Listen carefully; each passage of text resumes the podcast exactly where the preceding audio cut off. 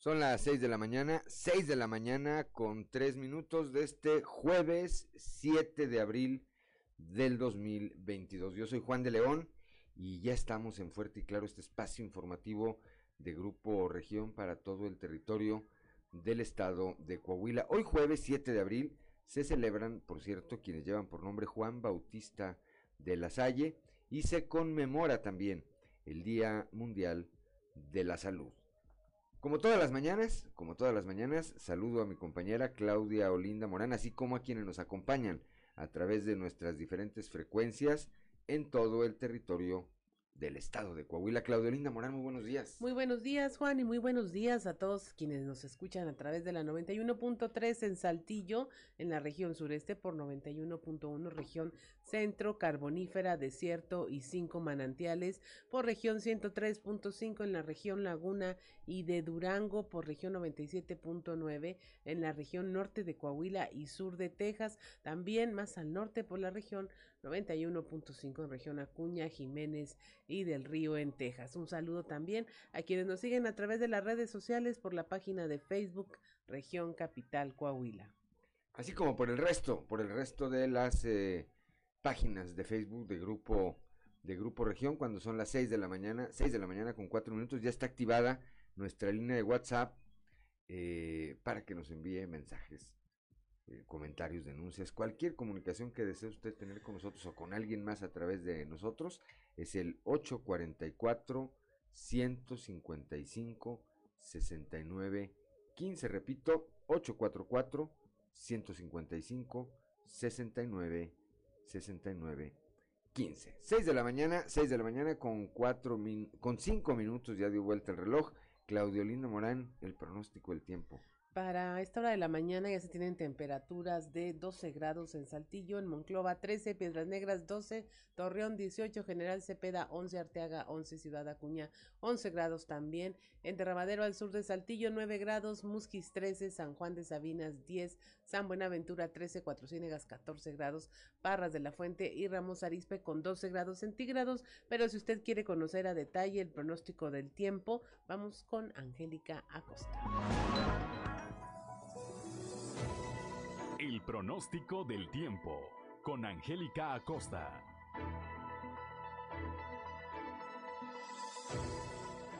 Hola, hola, ¿qué tal amigos? Feliz y maravilloso jueves y estoy lista para darte los detalles del clima. Mi nombre es Angélica Costa. Pone atención para el día de hoy en Saltillo. Baja un poquito el termómetro, no hay de qué preocuparse. Es temperatura agradable, máxima de 24 grados, mínima de 11. Durante el día eh, vamos a tener un cielo soleado, va a estar agradable. Por la noche de un cielo claro pasaremos a parcialmente nublado. No te preocupes porque la posibilidad de precipitación es de 2%. Excelente, nos vamos hasta Monclova, máxima de 26 grados, mínima de 12 para este jueves. Durante el día principalmente soleado, va a estar agradable, va a estar rico y por la noche áreas de nubosidad, la posibilidad de precipitación 0% ahí para Monclova. Muy bien, vámonos ahora hasta Torreón, Coahuila, máxima de 33 grados, mínima de 16, totalmente soleado durante el día, va a estar muy cálido, va a estar agradable y por la noche de un cielo claro pasaremos a parcialmente nublado. 1% la posibilidad de precipitación ahí para Torreón. Muy bien, vámonos ahora hasta Piedras Negras, también temperatura agradable, muy cálida, 30 grados como máxima, mínima de 12. Durante el día vamos a tener periodo de nubes y sol, sin embargo se va a sentir muy cálido. Por la noche algunas nubecitas. No te preocupes porque la posibilidad de lluvia es muy baja, 3%. Excelente. Ahí en Acuña, también temperatura agradable, máxima de 29 grados, mínima de 10. Durante el día bastante sol, predomina el cielo claro, por supuesto, va a estar agradable. Y por la noche un cielo totalmente claro. 3% la posibilidad de precipitación ahí en Ciudad Acuña. Muy bien, vámonos hasta la Sultana del Norte, ahí en Monterrey. Se espera una temperatura máxima de 28 grados, mínima de 11. Durante el día vamos a tener mucho sol, va a estar agradable, va a estar rico, va a estar cálido y por la noche un cielo totalmente claro. 2% la posibilidad de precipitación ahí para Monterrey, Nuevo León. Muy bien, amigos, ahí están los detalles del clima. Buenos días.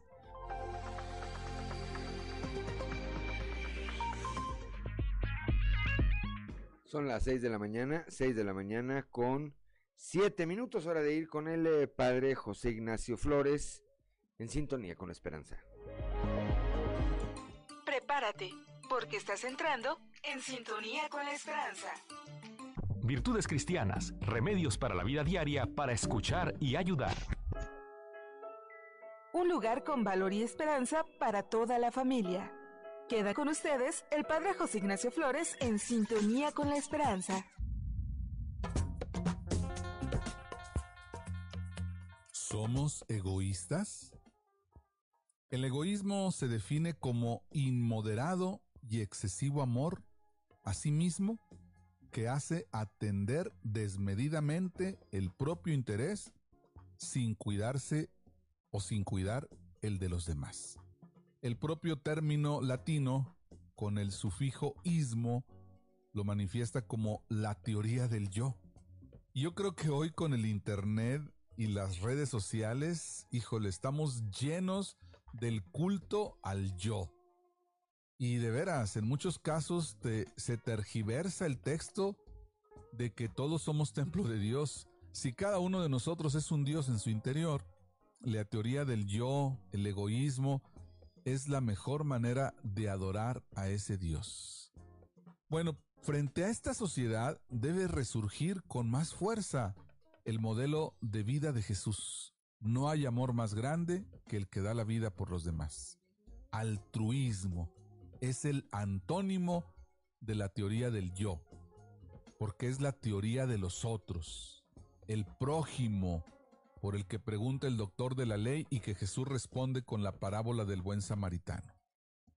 Esta parábola, eh, para definir el significado de altruismo, se traduce como diligencia en procurar el bien ajeno aún a costa del propio.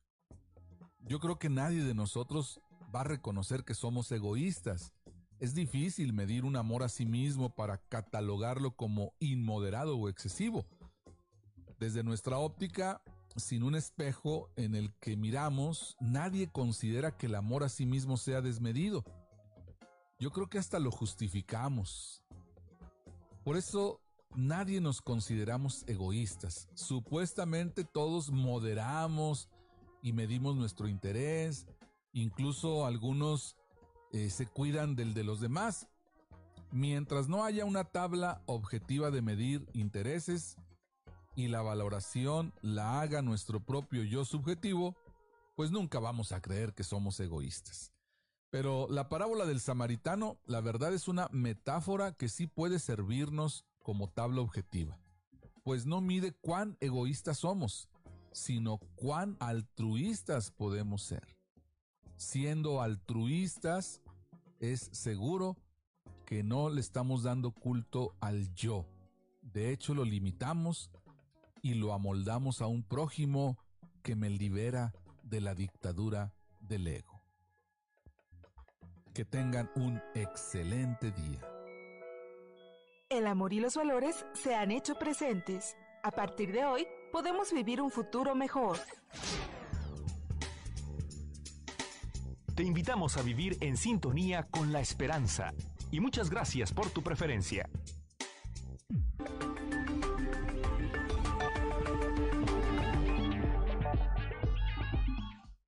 Son las 6 de la mañana, 6 de la mañana con 11 minutos. Gracias, como todos los días, como todos los días le agradecemos al padre José Ignacio Flores su cápsula, su cápsula de En Sintonía con la Esperanza. Y bueno, pues vamos directamente a la información. El día de ayer, eh, aquí en el municipio de Parras de la Fuente, un hombre bajo los influjos de eh, las drogas aparentemente arremetió contra su familia, le quitó la vida a su señora madre. Cristo Vanegas tiene la información. A consecuencia del consumo de drogas, un hombre perdió el control y agredió a su esposa con un cuchillo pero cuando intentaron detenerlo, arremetió contra su madre a quien asesinó de varias puñaladas. Además, dejó gravemente lesionado a su padre y luego se lesionó para quitarse la vida, acto que fue impedido por las autoridades por lo que ahora se encuentra internado en grave estado de salud en calidad de detenido. Fue en la colonia Valle de Parras, en el municipio de Parras, en donde se presentaron estos lamentables hechos luego de que Gerardo N., de 36 años, tomó una conducta agresiva al estar intoxicado con alguna droga. Esto causó que tomara un cuchillo y arremetiera contra su esposa, pero su madre, identificada como Trinidad, se metió en medio de la pelea con intenciones de detener a su hijo. Sin embargo, él le quitó la vida al acuchillarla en el cuello y en el abdomen, de acuerdo con el reporte de las autoridades. Posteriormente, Gerardo también agredió a su padre con dos puñaladas en el abdomen, dejándolo al borde de la muerte, ya que en ese momento llegaron elementos de la Policía Municipal Coahuila y elementos municipales quienes intentaron tranquilizarlo para que les entregara el arma. Pero lejos de tranquilizarse, Gerardo se cortó el cuello y el abdomen con el arma que le quitó la vida a su madre, así que un elemento de la Policía Civil Coahuila intentó despojarlo de la misma, pero también resultó lesionado. Al lograr ser sometido, también recibió atención de paramédicos de Cruz Roja de Parras, quienes lo trasladaron a él, a su padre, su esposa y al oficial lesionado a una clínica de salud de la entidad, en donde tras la valoración optaron por trasladarlo al Hospital General en Saltillo. Así que esto también movilizó a elementos de la Fiscalía General del Estado adscritos a dicha entidad para tomar conocimiento del deceso y de las agresiones e iniciar el proceso legal contra Gerardo, quien se encuentra internado en el hospital, en donde es reportado como delicado en calidad de detenido y quien podría ser procesado por el delito de matricidio, intento de parricidio y lesiones dolosas, más lo que resulte de las investigaciones. Para Grupo Región informó Christopher Vanegas. Ya son las 6 de la mañana, 6 de la mañana con 14 minutos. Saludamos como todos los días a mi tía Margarita Briones Luna, que ya va rumbo a su trabajo. Claudia Olinda Morán. Continuamos con la información allá en la región centro, luego de hacerse público el ataque de un sujeto a un estudiante de preparatoria. Otras personas también acudieron al centro de empoderamiento para denunciarlo. Una de ellas, Mónica Medrano, quien dijo que sus dos hijas al ir a tirar basura fueron acosadas por esta persona y aunque denunciaron los hechos, su caso no procedió. Fue el año pasado, lo que pasa es que mis hijas fueron a tirar la basura. Este, estaban con mi hermano, él se andaba cambiando de domicilio y el señor les chistaba. Entonces las niñas voltearon, las niñas tenían 6 y 7 años, voltearon y vieron que el individuo se, se bajó los pantalones hasta la rodilla y empezó a, a masturbarse, a, así, y dice que, se, que les movía y se reía. Entonces mi, este, mi cuñada eh, volteó donde vio o escuchó los chistos y vio que el señor estaba subiendo el pantalón. Entonces cuando ellos pasaron los dos, el señor todavía se vino a la esquina a estar mirando a las niñas. Sí, yo denuncié aquí en el empoderamiento, me mandaron a la PG, este, estuve yendo y yendo y no me daban razón. Entonces el señor lo sacaron. Duró nada más este 24 horas, creo, 72 horas en, eh, detenido en la comandancia y ya lo, le dieron libertad. Ya tiene un poquito más que fue, era mi vecino, este, yo vivía con mi cuñada. Eh, un día está, este, ella estaba con su pareja, estaban dormidos y el señor entró con una piedra, como que, lo, o sea, eh, para, para intentar violarla. ¿El mismo señor? Sí, nada más que como su pareja se levantó, reaccionó, se la quitó, lo golpeó y... ¿En qué colonia fue esto? Todo esto sido en la Morelos. Ok. 6 de la mañana, ya son las 6 de la mañana con 16 minutos, que no se le haga tarde. Allá en la región carbonífera, dos sujetos fueron detenidos en el municipio de Musquis, alardeaban sobre un asalto bancario con, y bueno, pues traían en su poder pistolas de juguete. Moisés Santiago Hernández nos informa. Dos sujetos fueron detenidos a ser reportados mientras pretendían asaltar sucursal bancaria en el centro de Musquis. Esto durante la noche de este pasado martes. Los hechos ocurrieron en la calle Morelos con 5 de mayo en la zona centro de Melchor Musquis. Elementos de la Fuerza Pública Municipal atendieron el reporte, puesto que algunos ciudadanos informaron de la presencia de hombres armados en un establecimiento bancario de la localidad. El director de Seguridad Pública, Todo esto en la zona centro de Sabinas. Moisés Santiago nos narra lo ocurrido. Un motociclista resultó lesionado luego de ser embestido por un automovilista en su intento de incorporarse al sector de la calle La Madrid en su cruce con Amador Chapa. Esto en la zona centro de Sabinas. Se informó que dio vuelta muy cerrada, provocando que golpeara al conductor de la frágil unidad, el cual hacía alto marcado por el semáforo instalado en esa zona. Paramédicos de Cruz Roja Mexicana Delegación Sabinas trasladaron al motociclista a la sala de urgencia de un hospital privado a fin de que recibiera atención médica y descartar cualquier lesión interna. Elementos del mando de coordinación policial de Sabinas tomaron conocimiento de los hechos y se inició el peritaje correspondiente para deslindar responsabilidades. Debido a lo delicado del percance, de momento no se revelaron los nombres del herido ni de la conductora del automóvil tipo sedán, puesto que se considera información bajo reserva mientras se realiza el peritaje correspondiente. Desde la región carbonífera para Grupo Región Informa, Moisés Santiago. Son las 6 de la mañana, 6 de la mañana con 18 minutos. Vamos ahora hasta el norte del estado, allá con Norma Ramírez. En Las Negras, el, el tren pues casi le corta la pierna a un indocumentado que buscaba el sueño americano. Norma Ramírez, muy buenos días. Un indocumentado iba oculto en el tren y no midió el riesgo al momento de que otro vagón se acercó a él en donde estaba, por lo que un acople casi le cercena la pierna izquierda y el lesionado fue trasladado por paramédicos a la Cruz Roja al hospital Salvador Chavarría para su valoración médica. Los reportes médicos dieron a conocer que se encuentra estable tras el accidente que ocurrió a la altura del Puente Negro en la colonia Nueva Americana. Son las 6 de la mañana con 19 minutos, Claudolinda Morán. Un sujeto fue detenido en Torreón por robar artículos para hacer ejercicio. Víctor Barrón nos tiene la información.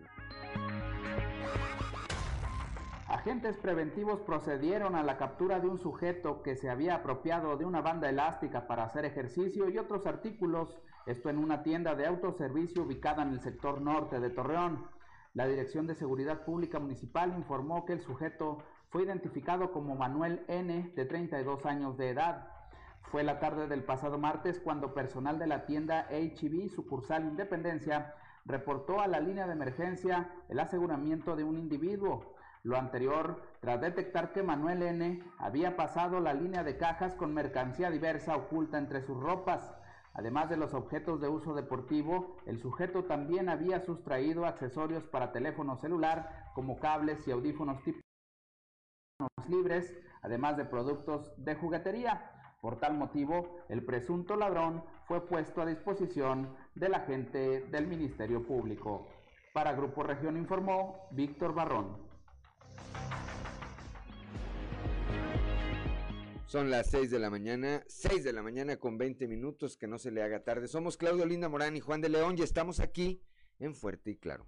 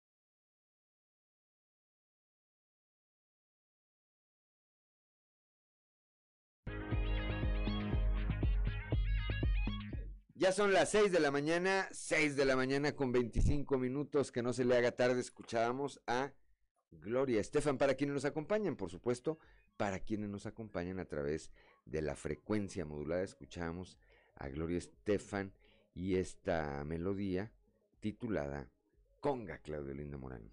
De, de 1985 fue éxito mundial no nada más en los Estados Unidos. De 1985. Así es. El otro día estábamos viendo, este, mi señora y yo, un, un meme de, de, esos que dicen que por qué no te conocí antes. Y entonces estábamos sacando, porque saca uno las cuentas y sí, en 1985 yo tenía, pues, 15 años. Uh -huh. Acá yo de llegar aquí a Saltillo. Y mi mujer tenía 3 años y andaba creo que en el kinder por Con razón no se conocía. ¿Verdad? Por eso nos habíamos conocido antes. Son las 6 de la mañana, 6 de la mañana con 26 minutos. Vamos rápidamente a la portada del día de hoy de nuestro periódico Capital, que en su nota principal, bueno, pues destaca esta declaración hecha ayer por el presidente de la Canirac aquí en la región sureste, Eder López, quien dice innecesaria la ley, la aplicación de la ley seca por este ejercicio de la revocación de mandato. Más adelante, más adelante le tendremos los detalles. Ayer por la noche, eh, al concluir una reunión del trabajo, el Comité Técnico del Impuesto sobre Nóminas en la región sureste aprobó las acciones a realizar durante 2022 y el año entrante. Entre ellas destacan la prolongación del Boulevard Nazario Ortiz Garza, la ampliación del Boulevard Nazario Ortiz Garza eh, en el Boulevard Vito Alessio Robles y calle Alameda Zaragoza al poniente en una primera etapa, entre algunas otras obras que ahorita le vamos que ahorita le vamos a comentar. También, pues esta información de la que ya nos hablaba hace unos momentos nuestro compañero Cristo Vanegas, esta tragedia ocurrida ayer allí en el municipio de Parras, un sujeto aparentemente bajo los influjos de alguna droga, pues le quitó la vida a su señora madre a puñaladas, arremetió también contra su señora esposa y contra elementos de la policía y demás. Después intentó matarse, cosa que no logró, fue trasladado trasladado al Hospital General en Saltillo, en donde permanece. Eh, bueno, está recibiendo atención, pero permanece en calidad de detenido. El día de ayer se puso en marcha aquí en la capital del estado la cuarta cumbre nacional metalmecánico, metalmecánica. Más adelante también le tendremos, le tendremos los detalles, entre otras, entre otras notas, son las que contempla el día de hoy la portada de nuestro periódico Capital cuando son las 6 de la mañana con 28 minutos y vamos ahora a nuestra columna en los pasillos.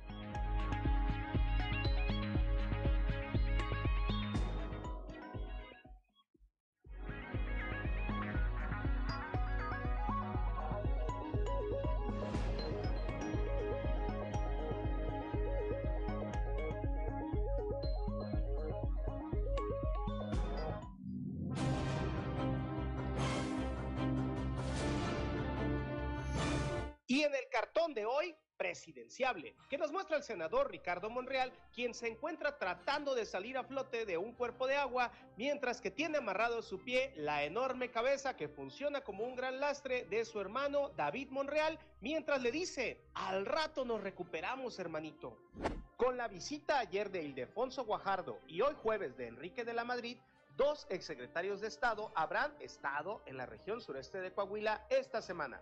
Guajardo, ex titular de la Secretaría de Economía, acudió ayer a tomar parte en la cumbre metal mecánica, mientras que de la Madrid presenta por la noche en el Salón de Reuniones de la Canaco Saltillo la conferencia México, sus retos y oportunidades.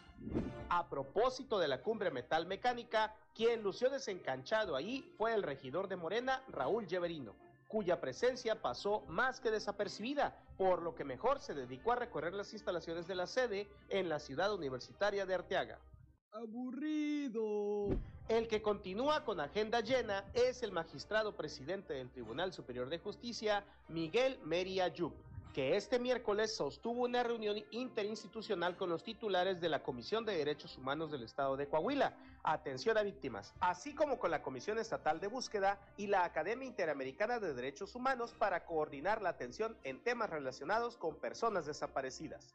Muy en serio se está tomando el alcalde de Arteaga, Ramiro Durán, lo de no encender fuego en la zona boscosa de ese municipio, y es que su homólogo de Ramos Arispe, Chema Morales, en broma le dijo al despedirse que a ver cuándo hacían una carnita asada, a lo que Durán respondió que no, porque estaban prohibidas para evitar los incendios forestales, lo que provocó la risa de ambos. ¿Se va a hacer o no se va a hacer la carnita asada?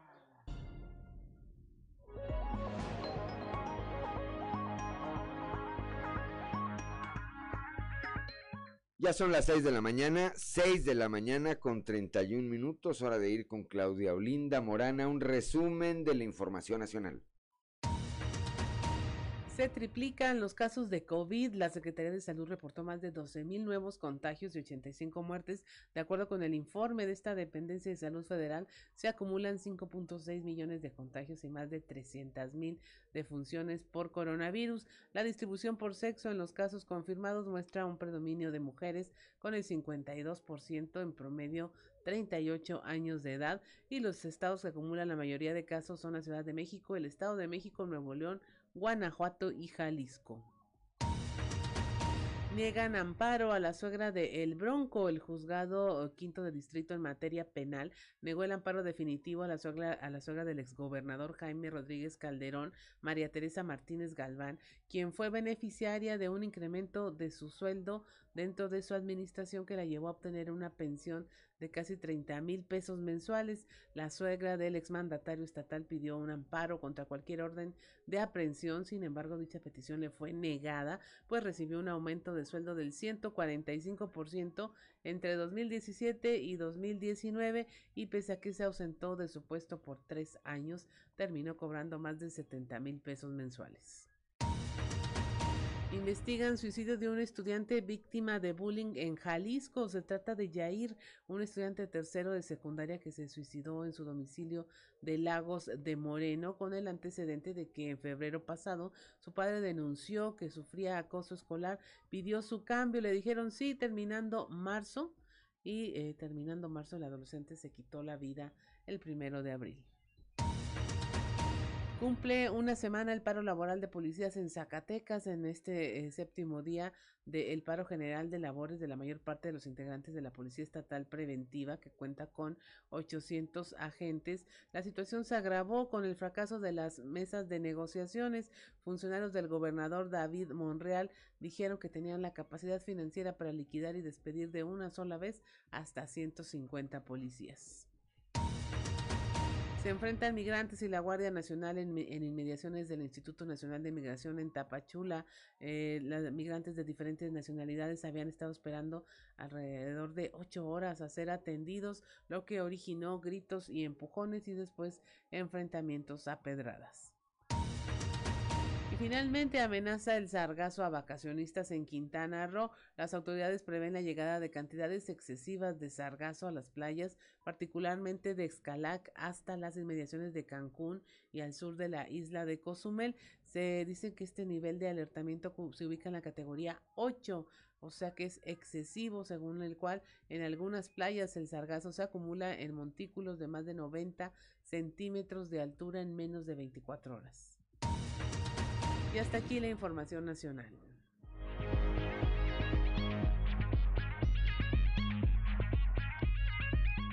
Gracias, gracias Claudio Linda Morán. Son las 6 de la mañana, 6 de la mañana con 34 minutos, que no se le haga tarde. Vamos ahora con nuestra compañera Leslie Delgado. Ayer eh, platicó con el presidente de la Canirac aquí en la región sureste, Eder López, quien consideró innecesaria, consideró innecesaria la ley seca con motivo de la consulta ciudadana para la revocación de mandato. Leslie, muy buenos días.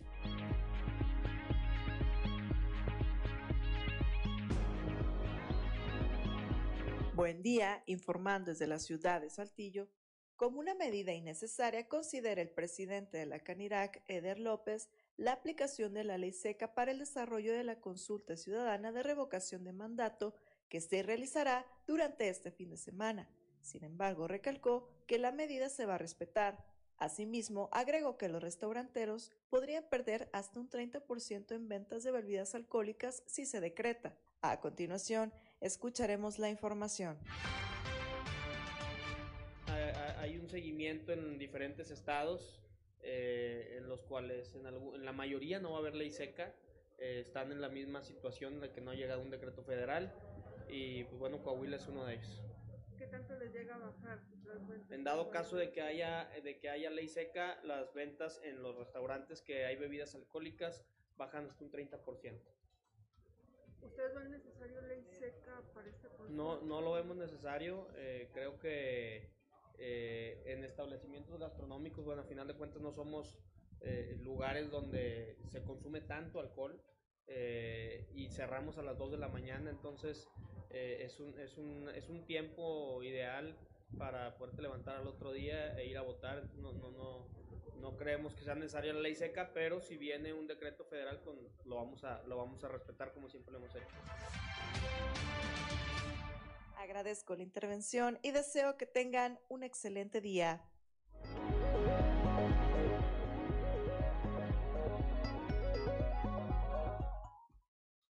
Son las 6 de la mañana, 6 de la mañana con 36 minutos. ¿Y usted qué opina? ¿Debería, deberá haber eh, ley seca este fin de semana con motivo de la revocación de mandato. Bueno, pues eh, si quieren envíenos, envíenos su opinión a través de las redes sociales o al eh, número de WhatsApp 844 155 69 69 15. 6 de la mañana con 37 minutos. Claudiolina Morán. El alcalde de Torreón, Román Cepeda González, informó que el municipio investiga ya los permisos para vendedores ambulantes que se eh, otorgaron en la anterior administración por presentar irregularidades. Nuestro compañero Víctor Barrón nos tiene los detalles.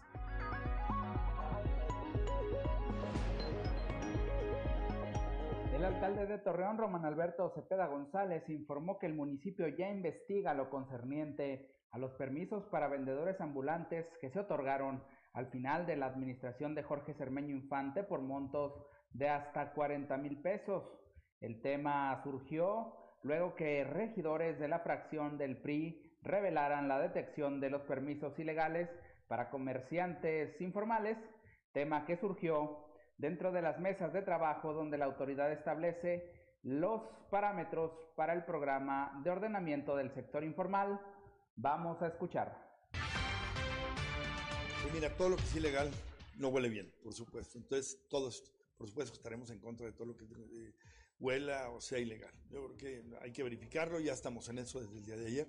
Y todo lo que esté mal, eh, yo lo comentaba también en una entrevista el día de ayer, eh, pasar de la, de la informalidad a la formalidad es una tarea que nos compete a todos. Hay una necesidad que se hace manifiesta, o quienes hacen mal uso del ambulantaje, quienes verdaderamente no son ambulantes, son empresarios, pero se disfrazan de ambulantaje, pues también habrá que transitarlos a la realidad. Y quienes verdaderamente lo hagan por una necesidad estricta de llevar el pan y la sal a su casa y una forma de vida y lo quieren de hacer con dignidad, ayudarlos a transitar a la formalidad. Eso ya lo he platicado incluso al seno de la Cámara. Habrá cosas que como todos son, son perfectibles, son, se tienen que adecuar a una nueva realidad, eso es todo, ir adecuando a una nueva realidad todo, desde la reglamentación, las leyes, eso es parte del trabajo diario. Esto es todo en la información desde La Laguna, reportó Víctor Barrón. Un saludo a todo Coahuila. 6 de la mañana, 6 de la mañana con 39 minutos. Gracias a Víctor Barrón, como siempre, allá desde la región lagunera. Y bueno, pues eh, conforme avanzan los días, más irregularidades continúan saliendo de lo que fue la gestión eh, al frente del gobierno municipal de Jorge Cermeño Infante. Hay que recordar, bueno, que hay denuncias interpuestas ya ante eh, la Fiscalía Anticorrupción por parte de la Auditoría Superior del Estado. Por otra ruta está este tema de las pensiones. Cerca de 70 empleados de confianza que, eran empleados de confianza durante la administración de Jorge Cermeño Infante, bueno, pues ya le echaron el ojo ahí a 24 millones del fondo de pensiones y ahora estos permisos, pues que de la manga aparentemente se lo sacó, no está en ningún reglamento, no están contemplados en la ley de ingresos del ayuntamiento de Torreón, eh, un promedio de 40 mil pesos por permiso. ¿Cuántos daría? ¿Cuántos daría? Pronto, pronto, sin duda lo vamos a saber. Son las 6 de la mañana, 6 de la mañana con 40 minutos. Somos Claudio Linda Morán y Juan de León. Estamos aquí en Fuerte y Claro.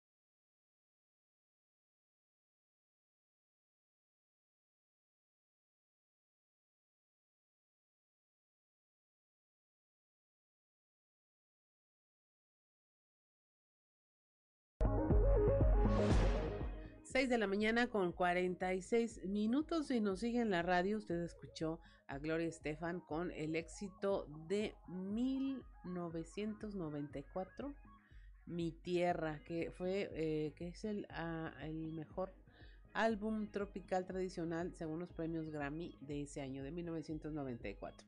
Y mire, continuamos con la información. Aquí en la región sureste, la Coparmex descartó participar en esta consulta de revocación de mandato que se realizará el próximo domingo. Esto lo informó el director de la Cámara en Saltillo, Miguel Monroy. Nuestro compañero Raúl Rocha nos tiene la información.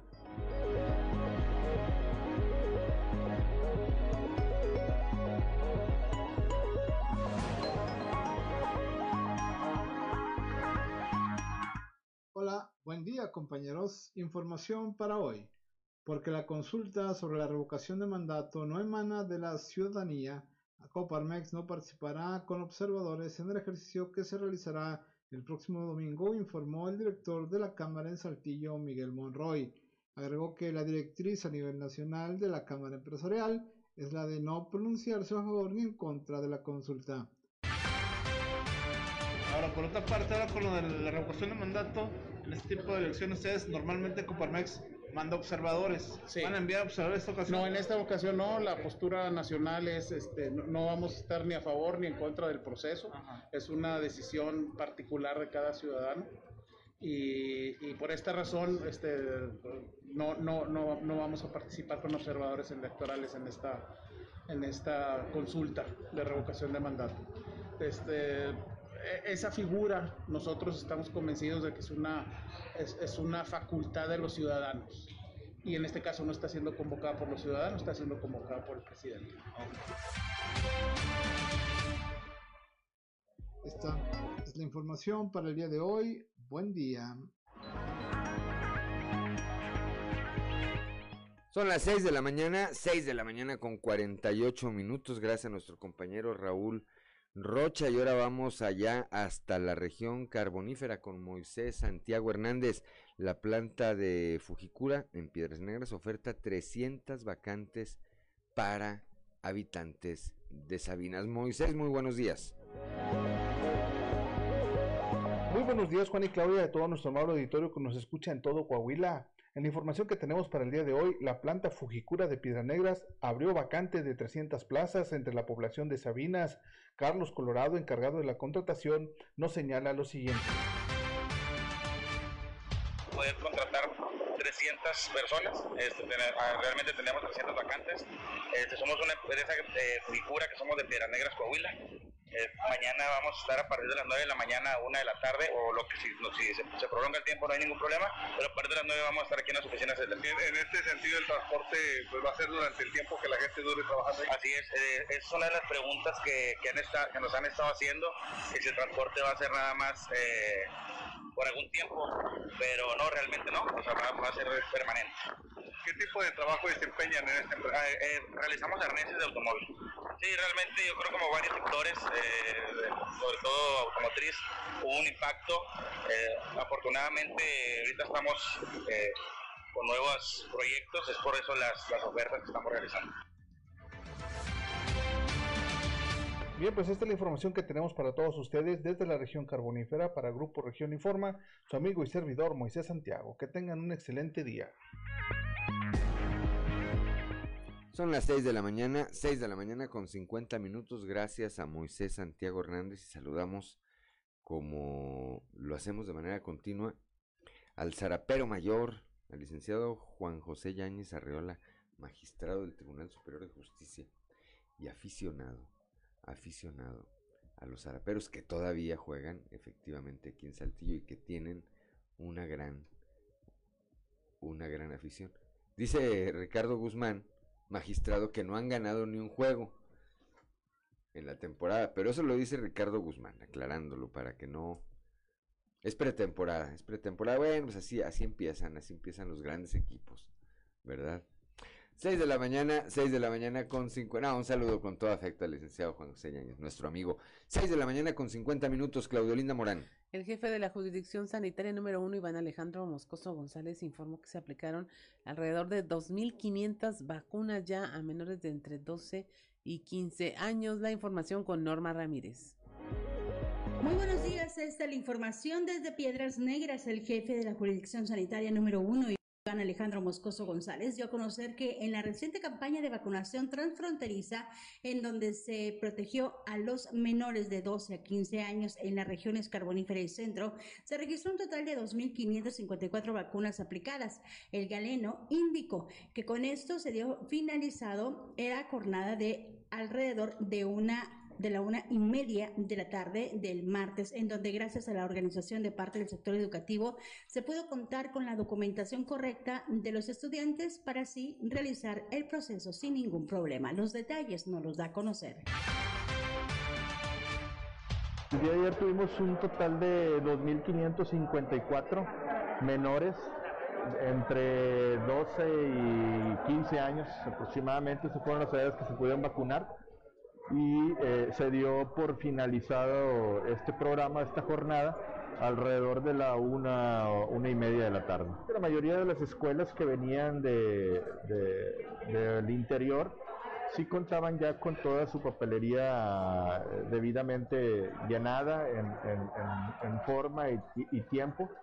Obviamente eh, había algunos detalles que se tenían que solventar ya estando, ya haciendo un- una revisión nuevamente aquí en la Plaza de las Culturas, pero que con el personal que se contaba, pues se pudo dar eh, eh, solución a, algunos detalles que presentaban la papelería, pero la mayoría venían con, con su documentación correcta Para Fuerte y Claro, Norma Ramírez. Son las 6 de la mañana, 6 de la mañana con eh, 53 minutos. Vamos ahora a la región centro, ya con Guadalupe Pérez. La carencia de parques industriales disminuye la competitividad en la región centro. Escuchemos al subsecretario de Desarrollo Económico, eh, licenciado Jorge Williamson. Muy buenos días, saludos desde la región centro. Hospedaje industrial es lo que le falta a la región centro para que lleguen más empresas. La carencia de parques industriales disminuye su competitividad en comparación con otras regiones que sí las tienen. Así lo señaló Jorge Williamson, subsecretario de Desarrollo Económico en esta región. Que ya son tres años, un poco más que no llegan inversiones. ¿Qué le falta a la región centro? ¿Qué le falta? Como ya dijeron desde antes, hospedaje industrial que no tenemos. Eh, todos, mira, Saltillo tiene varias naves disponibles ya. Torreón ahí va, tiene mucho más Saltillo que, que, que- que Torreón. Y yo siento que eh, aquellos ya tienen, viene una empresa. ¿Y a dónde se van? Allá. Y además que está la conectividad con Monterrey, el aeropuerto y todo. O sea, tiene, pero aquí ya los empresarios y gente ya, creo yo que ya se pusieron más las pilas, le están echando más ganas y esperamos traer más, más rápidamente más, más empresas. Entonces lo que le falta es infraestructura, desde naves industriales hasta ho- hospedaje Eh, industrial. El hospedaje industrial son esos, son las naves industriales. Si no tenemos, de cuenta, si tú vas a Cuatro Ciénegas, si no tienes un hotel donde quedarte, pues difícilmente más, ¿verdad? Pero ¿cómo, cómo ha crecido Cuatro Ciénegas en, en, en la hotelería? Es el, eh, esos son hospedajes para turismo, pero los hospedajes industriales, tener aquí naves industriales. Saludos desde la región centro para Grupo Región Informa, Guadalupe Pérez. Gracias, gracias a Guadalupe Pérez allá desde la capital, desde la capital del acero, cuando son las 6 de la mañana, 6 de la mañana con 55 minutos. No nos cambie, estamos en Fuerte y Claro.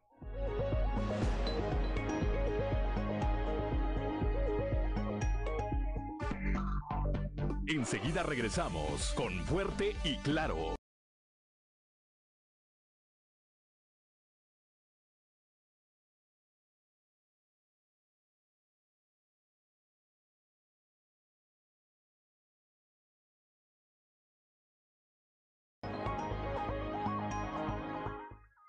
Son las 7 de la mañana, estamos escuchando a Gloria Estefan con Oye mi canto. Se son, suena muy al estilo de conga, ¿no? De repente crees que va, va, a repetir el estribillo este, cuando se hace una pausa ahí en la canción.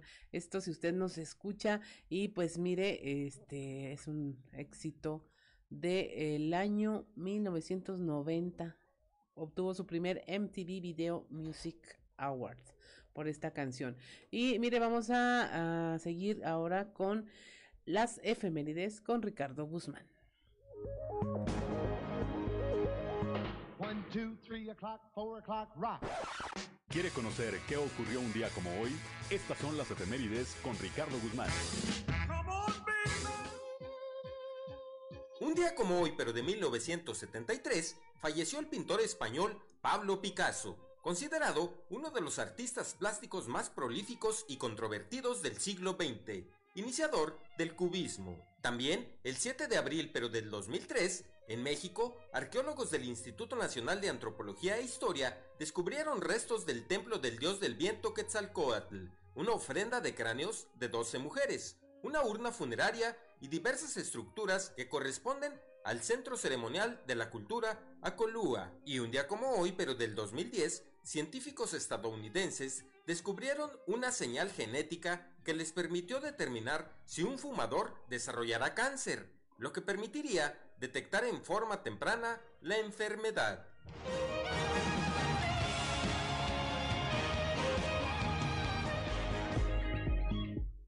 7 de la mañana con dos minutos. Continuamos con la información. Para evitar accidentes a consecuencia del consumo de alcohol en Semana Santa, el municipio de Ramos Arizpe va a reforzar los operativos en comunidades rurales y en las principales arterias de la localidad. Así lo anunció el alcalde José María Morales. Vamos a estar haciendo filtros en distintos puntos de, nuestras comunidades rurales, específicamente en Santa Cruz, en Cañadancha, ahí estaremos eh, generando filtros. Estaremos haciendo operativos de revisión en distintas comunidades rurales, principalmente en las de mayor afluencia de personas, como lo es Las Encinas, Zacatita, Santo Domingo, y, vamos a estar monitoreando tanto el área urbana como el área rural. Policía Municipal no descansará en Semana Santa y estaremos muy al pendiente de que todo transcurra eh, eh, en saldo blanco. Ese es un operativo que ya tenemos eh, funcionando ya desde hace algunas semanas. Eh, ha traído buenos resultados.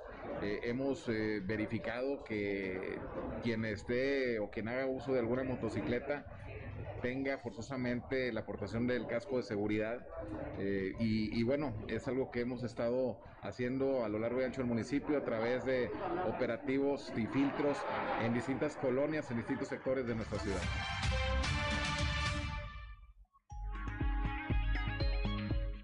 7 de la mañana con tres minutos. Entre las acciones que planea realizar la presidencia municipal de Arteaga para reducir el número de accidentes a consecuencia del alcohol está el homologar las multas con el municipio de Saltillo para también cobrar hasta 20 mil pesos a quienes conduzcan en estado de ebriedad. Esto lo anticipó el alcalde Ramiro Durán.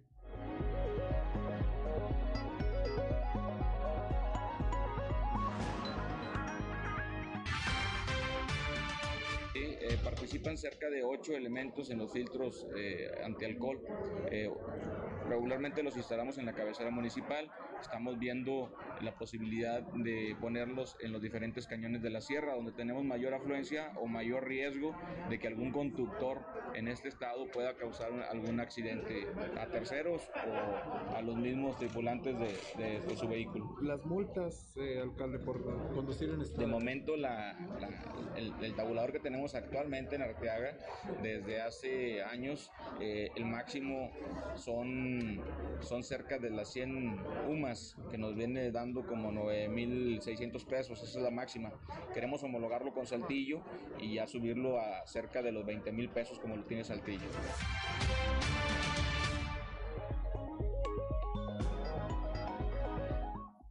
Son las 7 de la mañana, 7 de la mañana con 5 minutos la clínica COVID en la región eh, carbonífera se convierte en centro de vacunación permanente. Escuchemos a David Alejandro Musi Garza, quien es jefe de la jurisdicción sanitaria número 3.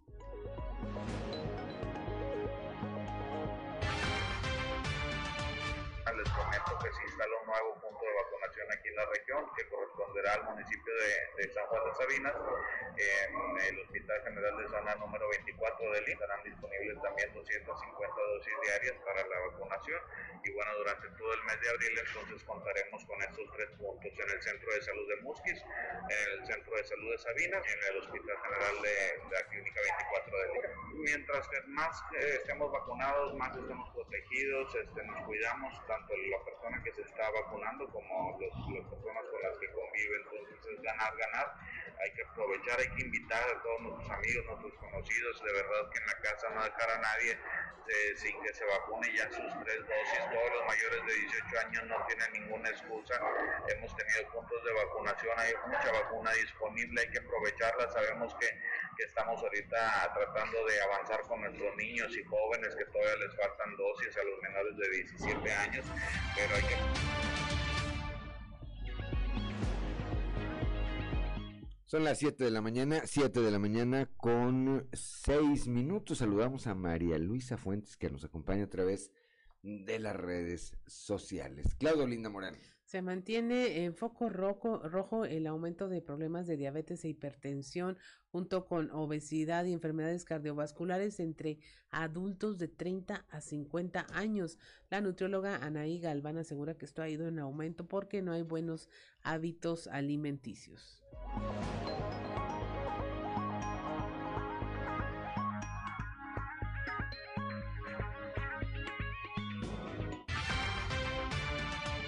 Tenemos pacientes que han ido asustados porque les diagnosticaron diabetes, hipertensión, quieren cambiar su, su estilo de vida, por, por ejemplo, con las hijas, para hacer un buen ejemplo de, con los hijos, para que ellos también este, sigan un estilo de vida saludable. ¿De qué edades son frecuentemente este tipo de pacientes? Eh, ahorita hemos detectado más en personas adultas de 30 a 50 años. Es lo que ahorita está más en foco rojo. Las personas adultos mayores eh, están muy bien, la verdad. Eh, hemos ido a brigadas de adultos mayores. Entonces, pues algunas que son normales de la edad, ¿verdad? Por una edad más avanzada, pero de hipertensión, diabetes están perfectos. Ahorita, digamos que en foco rojo son adultos de 30 a 50 años que están saliendo con diabetes, hipertensión. ¿A qué se debe que estén ahorita en ese cuadro? eh, los hábitos alimenticios, las formas de vida.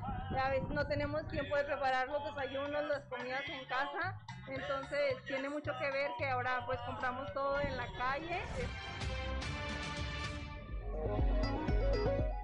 Son las 7 de la mañana, 7 de la mañana con 8 minutos en Torreón.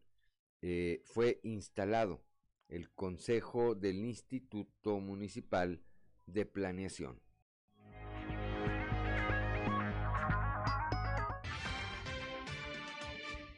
es, darle continuidad a los proyectos, pero desde la visión de ya aterrizar la planeación en proyectos que se puedan ver y puedan incidir en la ciudadanía. Por eso vamos a hacer una propuesta de proyectos prioritarios que son, desprenden del plan Tierra 2040, pero también se alinean con la oferta política de la actual administración. Se, está, está se instala ya el consejo y empiezan los trabajos. Bueno, nos están acompañando todos los nuevos funcionarios, los presidentes de las comisiones de Hacienda, de Urbanismo, de Obras Públicas, de Desarrollo Económico. Se integra el nuevo director de, plan, de Ordenamiento Territorial y Urbanismo y se integran ciudadanos como Javier Ramos, como eh, José Elías Piña. Entonces tenemos un consejo muy diverso. Así es, ocho años de consolidar un trabajo de planeación y que ahora vamos a impulsar los proyectos a través de las direcciones ejecutoras. Ordenamiento territorial. Necesitamos actualizar nuestro plan director de desarrollo, urbano. Necesitamos impulsar plataformas de consulta y de trámites en línea. Entonces necesitamos darle primero a eso, que es lo más urgente.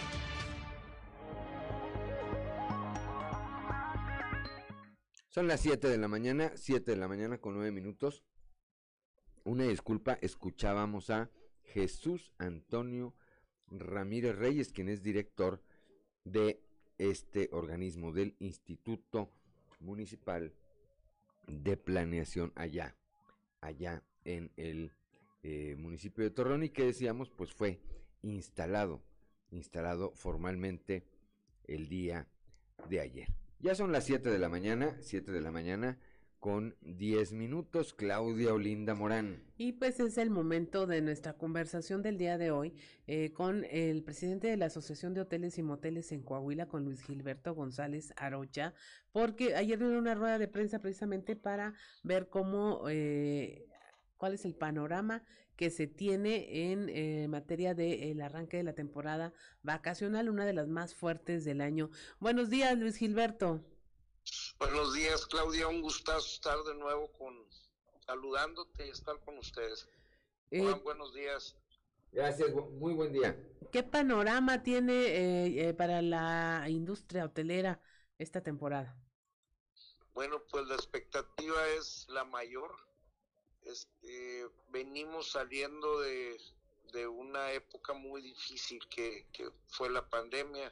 Entramos hace ya un buen rato en el tema de la recuperación o la reactivación, como, como se le llamó. Esta es la primera vez que entramos de lleno a una temporada alta. Este, la expectativa es enorme. Tenemos, eh, eh, imagínate que, que traemos en, en, en vista que podemos llegar a tener un 60% de ocupación hotelera promedio en todo el estado, que es, es un número altísimo. Este, y bueno, creemos que eh, todas las regiones, pueblos mágicos y ciudades van a tener oportunidad de participar de, este, de esta temporada alta de, de Semana Santa. Estamos hablando de que en los pueblos llamados mágicos, ahí sí ya están por encima del 90% la ocupación. Sí, totalmente. Este, hay veces, este, hablamos, oímos que el 100%, pues capaz sí, sí, este, pero siempre hay oportunidad porque a última hora cancelan o algo, entonces por eso ponemos que el 90% está, eh, digo más conservadoramente, está mm, la ocupación, aunque en realidad ya más es dificilísimo que ahorita en, en, en este momento puedas conseguir un eh, habitación o, o lugar donde hospedarte. Ahora, eh, para quienes están indecisos entre vacacionar o no, entre hospedarse o no, eh, ¿se está incrementando las tarifas?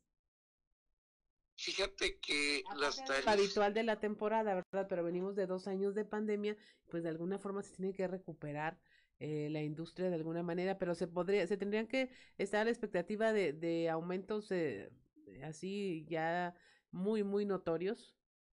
no, yo, yo creo que se está establecida ya la tarifa RAC en, en alguno de los casos, en otro eh, el tema de la reactivación nos hace eh, eh, hacer que continuemos con las mismas tarifas. Sí hay sus casos, este, este, pues, que son muy apreciados los, los hoteles esos, hospedajes, y ahí generan tarifas de temporada alta muy fuertes, este, pero bueno, pues esos son para un nivel de, de visitante de gasto alto. Luis Gilberto, muy buenos días. Le saluda Juan de León. A ver, dígame una cosa. Dígame una Sí, cosa. Eh, de este, de esta ocupación, de este nivel de ocupación que a mí me parece pues bastante alentador considerando que venimos saliendo de dos años de pandemia, ¿qué porcentaje, qué porcentaje será turismo local? Es decir, alguien que de Monclova va a Saltillo, o que de Saltillo va a Cuatro Ciénegas, o, o de Torreón va a Piedras Negras, por citar un ejemplo, eh, ¿qué y qué otro porcentaje será de gente que viene de fuera, de fuera de la entidad? Sí, bueno, este, mira, es una buena pregunta. Regularmente, como la temporada de navideña, pues también la temporada de Semana Santa también es muy familiar y tienes toda razón, una movilidad tremenda este, en, el interior del estado. Y bueno, no estoy considerando eh, en gran parte que sean este, los visitantes de Coahuila los que marquen la diferencia en, en estas eh, proyecciones.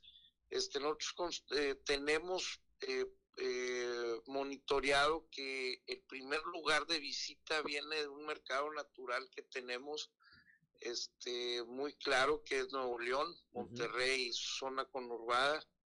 Este, de ahí eh, Saltillo también participa en el segundo lugar. Estoy hablando de, de, pueblos mágicos. Este Torreón entra también ahí como en el cuarto lugar de, de preferencia, o sea, de movilidad.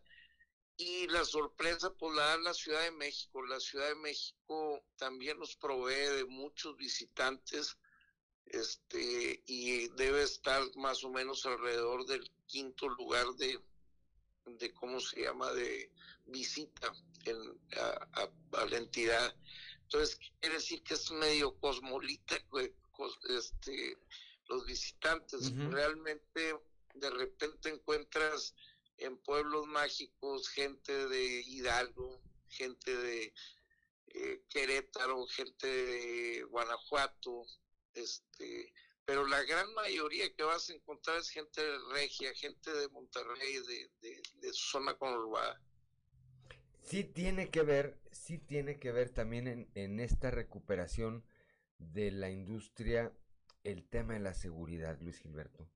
No, es, es definitivo, definitivo. La verdad es de que gozamos de una herramienta, de un estatus donde a las 3, 4 de la mañana puedes caminar y no tienes ningún problema este dentro de los pueblos mágicos o dentro de las ciudades. Sí, sí, sí, la verdad es que debemos de pensar que tenemos que seguir cuidando ese ese rubro de, vamos de, de la sociedad para poder continuar con pues proyectando a Coahuila como un lugar seguro, un safe guard que le dicen los americanos. Si te pones a ver los warnings que dieron los americanos, de repente decían que Piedras Negras y Saltillo eran las ciudades seguras, pero entre Piedras Negras y Saltillo estamos todos los demás. Entonces quería decir que todo el estado de Coahuila podías tener oportunidad. Ahorita, precisamente el día de hoy, estamos ya con el segundo grupo, itinerando el segundo grupo de eh, tejanos que vienen a, visitar Cuatro Ciénegas, Musquis o Campo, en un circuito que le llamamos el, el, circuito del desierto. Y, y, fue un proyecto que se inició hace tres años, antes de pandemia, y apenas está dando resultados. Entonces sí, la seguridad es definitivamente un gran logro, un, un gran esfuerzo de nuestro gobierno y, y, bueno, las cosas buenas hay que aplaudirlas, ¿verdad? Sí, sobre todo, porque luego, luego, y hay que decirlo, luego nos tan acostumbramos a eso que dejamos de dimensionarlo y, y, y, basta voltear, que es una tragedia por supuesto, basta voltear estados como Nuevo León o Zacatecas ahora para ver eh, lo, lo que en realidad lo que en, realidad tenemos. Son las 7 de la mañana con 19 minutos. Estamos platicando esta mañana con el presidente de la Asociación de Hoteles y Moteles de Coahuila, con Luis Gilberto González Arocha. Claudia Olinda Morán. Sí, eh, eh, preguntarle, Luis Gilberto, el, la industria hotelera recibió muchos impactos en el tema de la pandemia, tuvo que reducir su, eh, porcentaje de hospedaje, tuvo que invertir en medidas sanitarias y tengo entendido que ahora están enfrentando otro costo adicional por el uso de pozos en hoteles y moteles que les van a incrementar la tarifa y que ya están viendo la materia de, de cómo ampararse. Sí, fíjate que dentro de las regulaciones que tenemos en, en eh, pues, eh, en todos los rubros, en este caso que, que, estás hablando específicamente de los pozos de agua, este, que algunos hoteles tienen, pues bueno, con agua no traes algo un aguacate y anda buscando de, de todas formas este, sostenerse. Y bueno, la, la, eh, el tema recaudatorio es un tema que pues que les da a ellos este sostenibilidad. Este no es precisamente que no te cobren. El, el tema es cómo agreden en subir de, ¿qué te puedo decir? De 100 pesos a, a 350 pesos, ¿me entiendes? El, el cobro. Es desproporcionado este cobro. Es desproporcionado, exactamente. Entonces, nosotros no nos gusta estar en ese tema de estar peleando con, con las autoridades, ni mucho menos. Nosotros queremos convivir con ellas y, como dije anteriormente, aplaudirle cuando hacen cosas que realmente este, nos impactan a favor y, y, y bueno, pues para eso están. Así Las es. autoridades están hechas para darnos urbanidad y darnos viabilidad en nuestra vida cotidiana. Así es. Pues esperemos que el, el tema legal se resuelva pronto y que se actúe en justicia para este sector que es tan bondadoso y tan generoso con los ciudadanos, no solo con quienes llegan como turistas, sino quienes trabajan en él. Le agradecemos mucho, eh, Luis Gilberto González Arrocho, que haya, haya conversado con nosotros esta mañana y esperamos que no sea la última ocasión y ver cómo, cómo marcha este periodo vacacional. Muchas gracias, Luis Gilberto. Hasta luego, Claudia y Juan, un abrazo y que pasen la mejor Semana Santa. 7 de la mañana con 21 minutos. Estamos en Fuerte y Claro. Regresamos.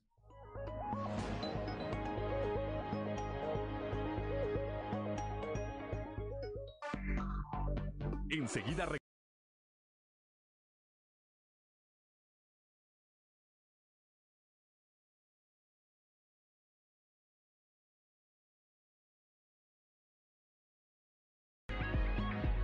Son las 7 de la mañana, 7 de la mañana con 25 minutos para quien nos acompañen a través de la frecuencia modulada. Rápidamente, antes de ir con nuestro amigo Toño Zamora, escuchábamos a Gloria Estefan y esta melodía Claudelina Morán titulada Con los años que me quedan. Así es, un éxito de 1993 también y pues compuesta por Gloria Estefan y Emilio Estefan. Así es. Ya desde la capital del acero en la línea telefónica, como todos los días, nuestro amigo y compañero periodista Toño Zamora, a quien, bueno, pues se le cumplieron los augurios de lo que señalaba el día de ayer. Toño Zamora, muy buenos días. Buenos días, buenos días, este, Juan, buenos días a las personas que nos sintonizan a esta hora. Ayer, pues, comentábamos precisamente lo de Churríos, este, que por cierto eh, no iba a acudir al evento de, de Morena, eh, donde supuestamente daría el sí. eh, y, y, pues bueno, a- ayer nos, nos leyó, se reportó por vía telefónica, nos dijo que él, que su militancia sigue siendo en el Partido Revolucionario Institucional y que seguirá fiel a los principios del mismo. Sin embargo, Juan, aunque nos dijo que no tenía contemplado ir al evento, supimos, ya ves cómo anda el bolero por todos lados, Juan, que tres personas fueron por él a su casa. Enrique Caram Maxice, eh, en la camioneta de, de su suegra, de la suegra de él, ¿verdad? De- de- del mapa, y, y ahí trasladó a Don Chuy a- al lugar del aquelarre político morenista. Y luego eh, en el asiento eh, en el asiento de atrás viajaba eh, Maribel Torres, que fue síndica en el tiempo de, de Chuy Ríos, y fue también la de comunicación social de, de Bella, de la señora Bella Alemán. Eh, y, y, y de copiloto, pues Churríos. Y luego atrás, eh, Cacho Saldaña en su papel de, de guarura de, de- del mapa de, de Carmen Machisi. Y, y- y quiero comentarte que la, Chuy nos, nos dijo, nos, aseguró que, que el personaje que estaba por ahí en el evento es eh, su amigo de hace varios años y, y que él lo invitó y que eso no significa que vaya a renunciar a, a su partido. Bueno, a, ver, aquí te, te interrumpo tantito, Toño. A lo mejor no significa que vaya a renunciar, pero a mí me da la impresión que lo van a expulsar, Toño. Pues de- yo, yo no sé si lo vayan a expulsar o no. No es la primera vez que hace Jesús Ríos este tipo de cosas, este Juan. Ya lo hizo en el tiempo de que cuando se molestó cuando Rogelio Ramos fue el candidato del PRI, se salió del PRI, se fue al Partido del Trabajo y luego regresó. Yo siento que esto es más bien una llamada, fíjate que, fíjate Juan, a ver si coincides conmigo, que es una llamada de atención. Es decir, no me pelas eh, o, no, no tengo nada que hacer, pues lo voy a hacer a otro lado. Aunque ayer, ayer dijo Pero lo a ver, si acaba de ser candidata a la presidencia municipal su señora esposa, y perdió, de acuerdo. A- algo, a- algo está mal ahí, estoy de acuerdo contigo. Este, ahora yo siento también, salvo que tú me digas lo contrario, de que en el PRI le están tanteando el agua a los camotes para ver quién se va, quién se queda. Es decir, una criba y ahí en ese criba a ver qué es lo que, qué, qué es lo que se queda ahí, ¿no? pues le van a dar, un- Mucho- va, va, va a ser un proceso de depuración de, este, Sí, de la clase sí. política y de la nómina, Toño. Sí, señor, efectivamente, yo en eso tiene razón. Sí, sí, sí, de la nómina también, porque mira, este eh, Jorge Williamson, que es el subsecretario de la región centro de, la, de Fomento Económico, pues ahí estaba su hijo, estaba estaba también este gente que trabajó con él, como Cacho Saldaña, es- que es el que al final de cuentas el que mantiene ese grupo. Estaba, estuvo también este eh, pues eh, gente afín que, eh, que estuvieron trabajando en la administración de Jorge, estuvieron en el evento, ¿no? Entonces, este, ese, ese, ese, ese es el tema, de que ojalá y haya esa depuración económica, como tú le llamas, Juan, porque la verdad es que es necesario, porque ya muchos estaban impuestos a hacer lo que ellos querían, Juan. Pues vienen, vienen, lo decíamos ayer, Toño, y lo reitero hoy, vienen cosas bastante interesantes a las que tendremos que estar atentos, Toño, y platicando, y platicando aquí como lo, como lo hacemos esta mañana de jueves y como lo haremos la mañana de mañana, mañana ya de viernes, Toño.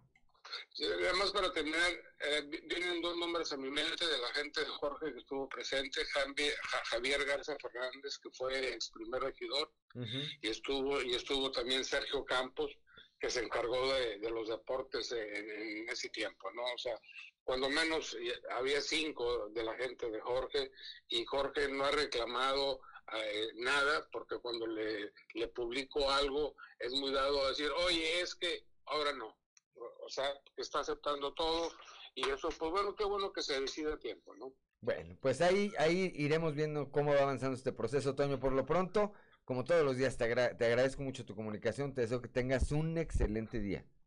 Hasta mañana, Juan. Hasta mañana.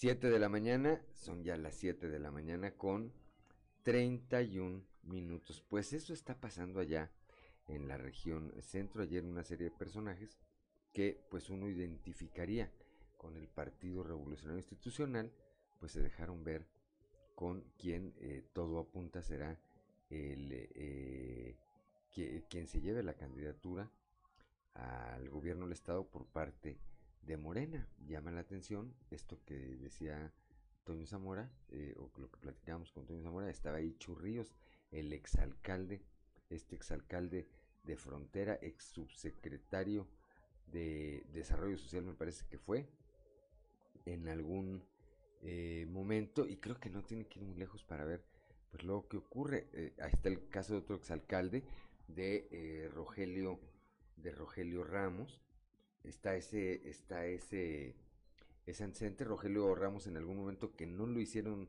que no lo quisieron hacer candidato, pues también hizo berrinche, se fue a Morena en la elección del año pasado, y me parece que además de su voto y el de su señora esposa, no sacó ningún otro por Morena. Y ahora está de regreso en el PRI, como el hijo pródigo. Pero bueno, de eso platicaremos más adelante. Son las 7 de la mañana con 32 minutos, como todos los jueves, desde la Ciudad de México, desde la capital de los temblores, nuestro amigo Yanco Abundis. Yanco, muy buenos días. ¿Qué tal, Juan? ¿Cómo estás? Buenos días.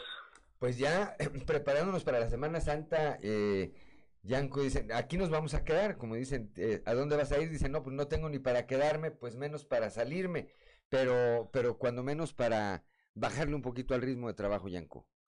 Sí, eso sí. Y, y mira, son fechas complicadas. La verdad es que hay que tener cuidado porque hay mucha gente. Cuando hay mucha gente hay mucha demanda. Cuando hay mucha demanda hay mucha escasez. Cuando hay mucha escasez suben los precios. Y cuando suben los precios el bolsillo se golpea más. Entonces, la verdad es esto de ir a hacer filas eternas y gastar lo triple, a mí no me gusta. Pero Además bueno, de que es quien. imposible, salvo a los que les gusten mucho las eh, grandes aglomeraciones, pero ah, me parece que a partir de la pandemia ya, han ya hasta el, el- el- tenemos el instinto de no de no meternos en lugares donde estemos este así eh, como sardina, ¿no? Mm, Sí, de acuerdo, y bueno, algunos lo tenemos antes de la pandemia, ¿eh, mi querido Juan? La verdad, es que hay que cuidarse. Si vas a salir, disfrútalo, ten tus precauciones, gasta lo que puedas gastar y pues que Dios te bendiga. No empeñes tu futuro. ¿Qué tenemos esta mañana, Yanko? Oye, Juan, yo quisiera preguntarte, cuando eras niño, ¿qué querías ser de grande? Fíjate que malamente quería ser adulto. Este, y ahora, ahora quiero ser niño otra vez. Creo que como muchos otros niños, por ejemplo, yo pensaba en ser policía o en ser bombero, Yanko. Sí, pues ese es un muy buen ejemplo. Les voy a platicar un chiste para que entremos en contexto de- del tema de hoy, Juan. Es el típico chiste de Pepito, la gente joven a lo mejor no sabe quién es Pepito, pero pues, era un personaje muy socorrido para chistes cuando yo era niño y joven, ¿no? Entonces, resulta que están en la escuela y la maestra empieza a preguntarle a todo el mundo qué quiere ser de grande. Y le pregunta a Juan de León, ¿tú qué quieres ser de grande? No, pues yo quiero ser policía, ya dijo Juan, ¿no? Y luego va con Yanko y le pregunta, no, pues yo quiero ser bombero. Y así va luego con Lupita, y luego va con Claudia, y Claudia quiere ser periodista, y así, ¿no? Y llega con Pepito y le pregunta, ¿qué quiere ser de grande? Y Pepito le contesta, tarugo, maestra. Bueno, realmente el chiste no dice tarugo, dice una palabra un poco más fuerte, pero que no puedo, no puedo decir yo al aire. ¿sí?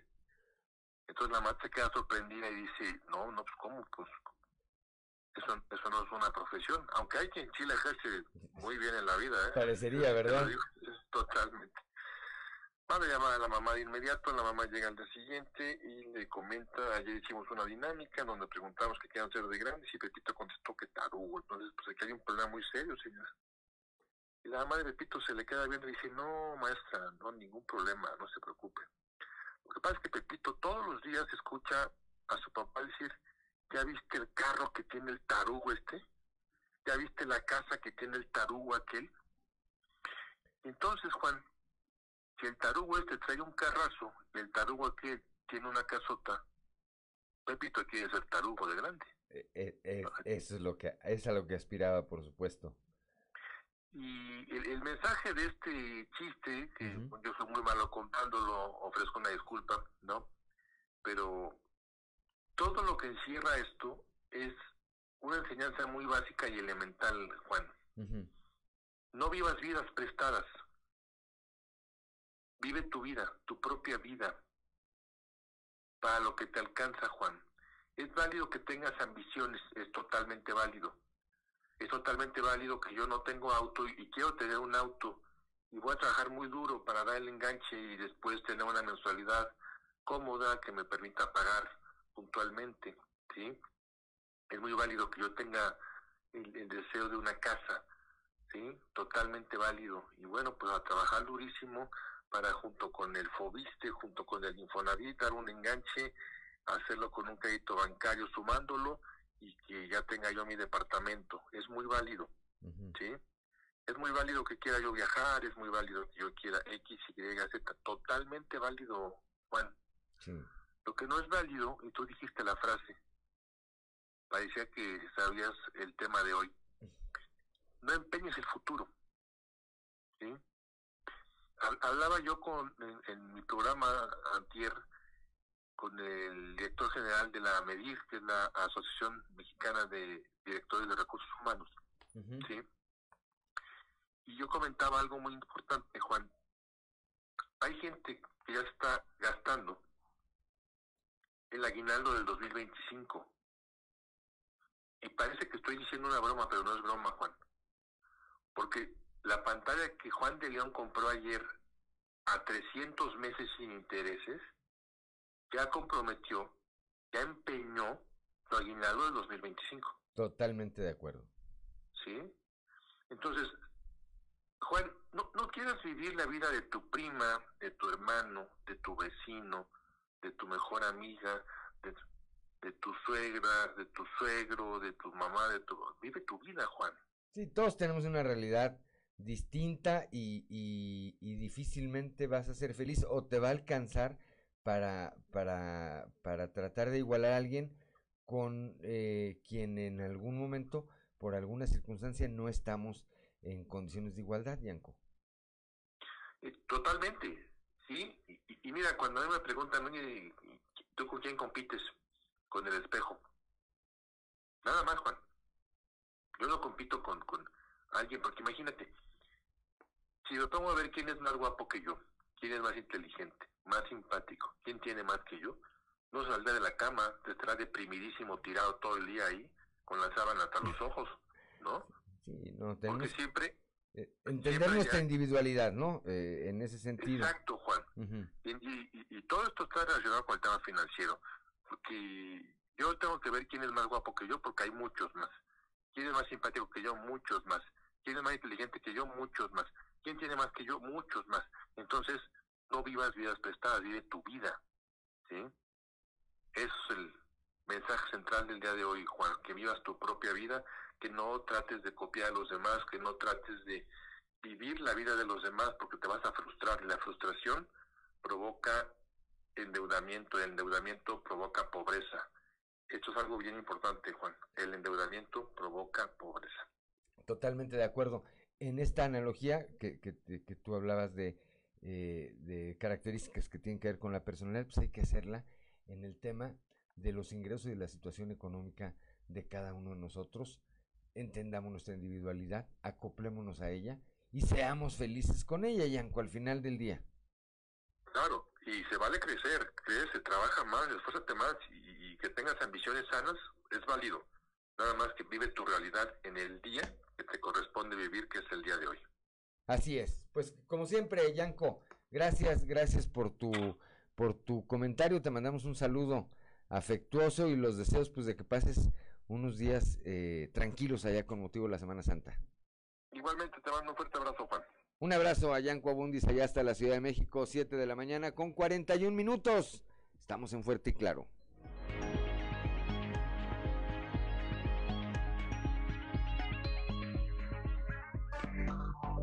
Enseguida regresamos con Fuerte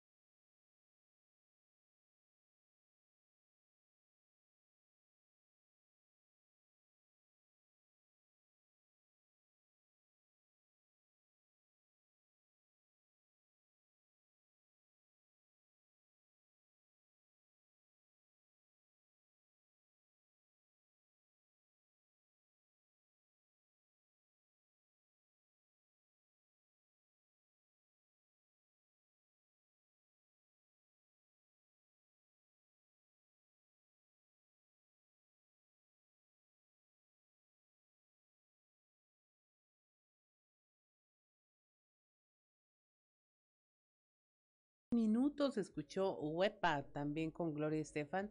Es una canción dance pop de la cantante y fue producida por Pharrell Williams.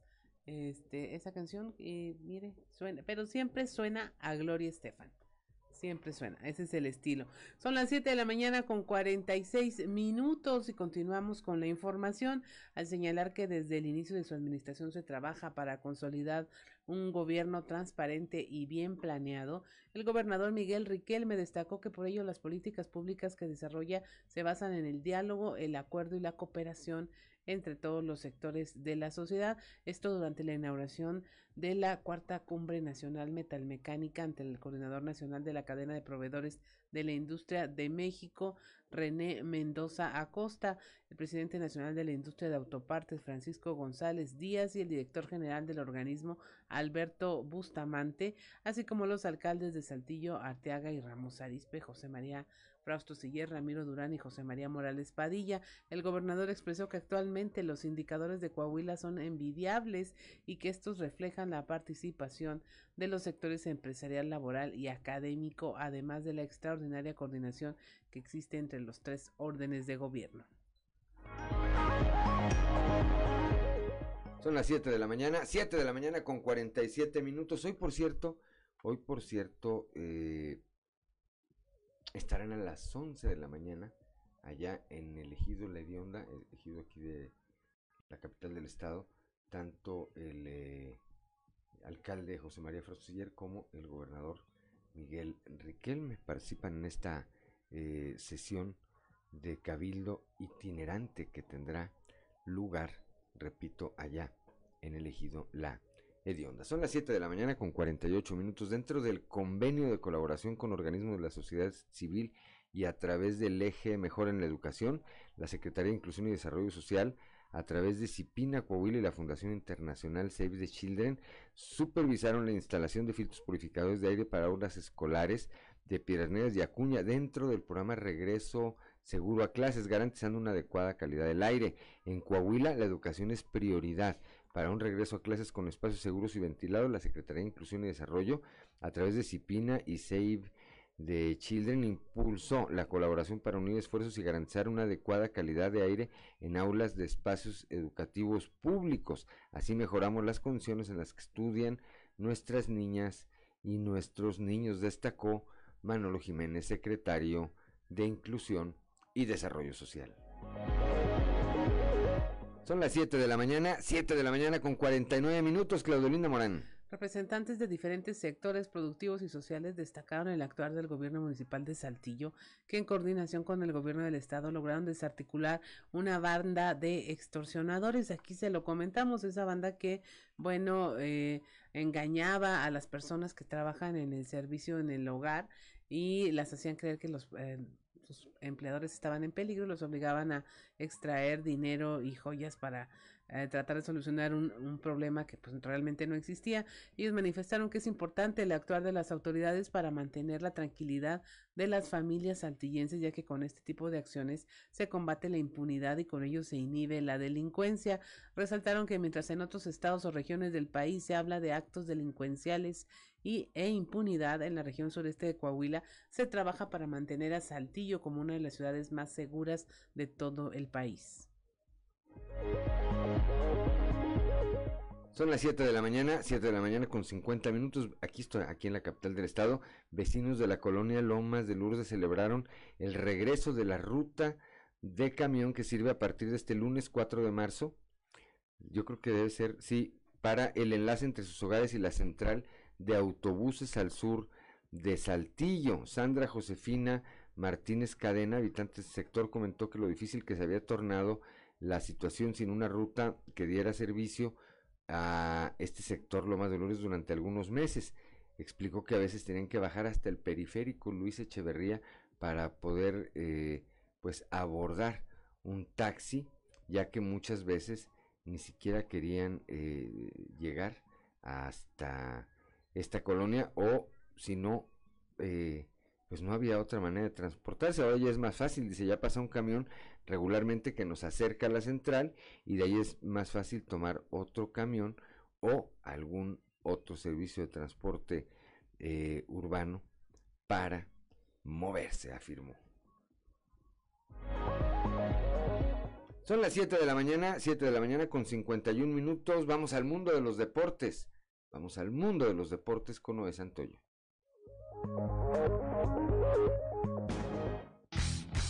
Resumen Estadio con Noé Santoyo.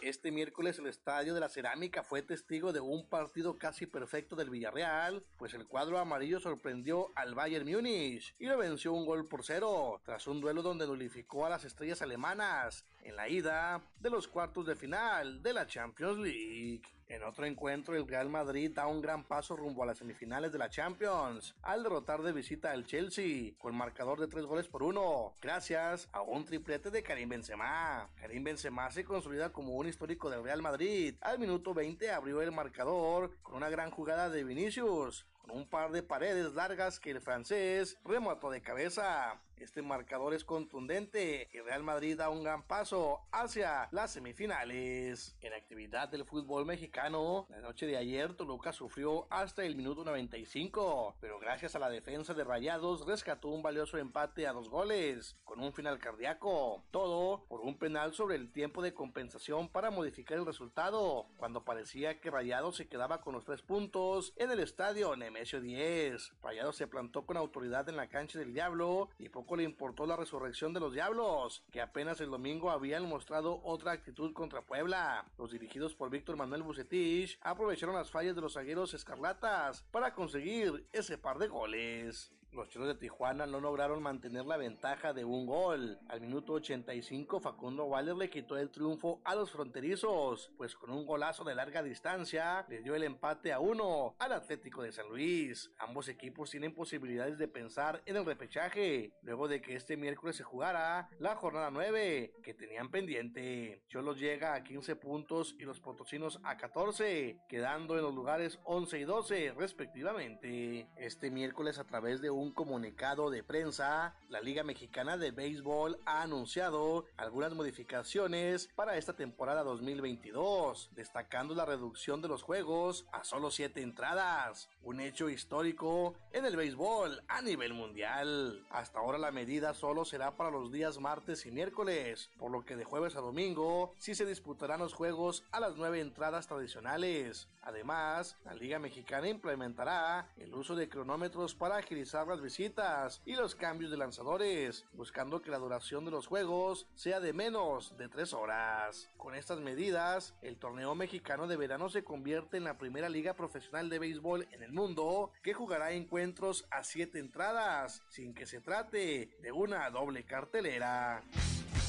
Resumen Estadio con Noé Santoyo.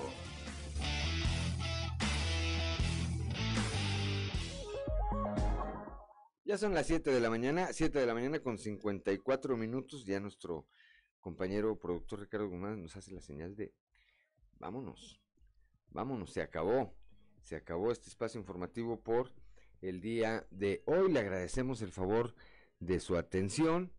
Lo esperamos el día de mañana, mañana ya de viernes, a partir de las 6 y hasta las 8 de la mañana, aquí en Fuerte y Claro, este espacio informativo de Grupo Región bajo la dirección general de David Aguillón Rosales. Somos Claudia Olina Morán y Juan de León y le deseamos a usted que tenga el mejor de los días.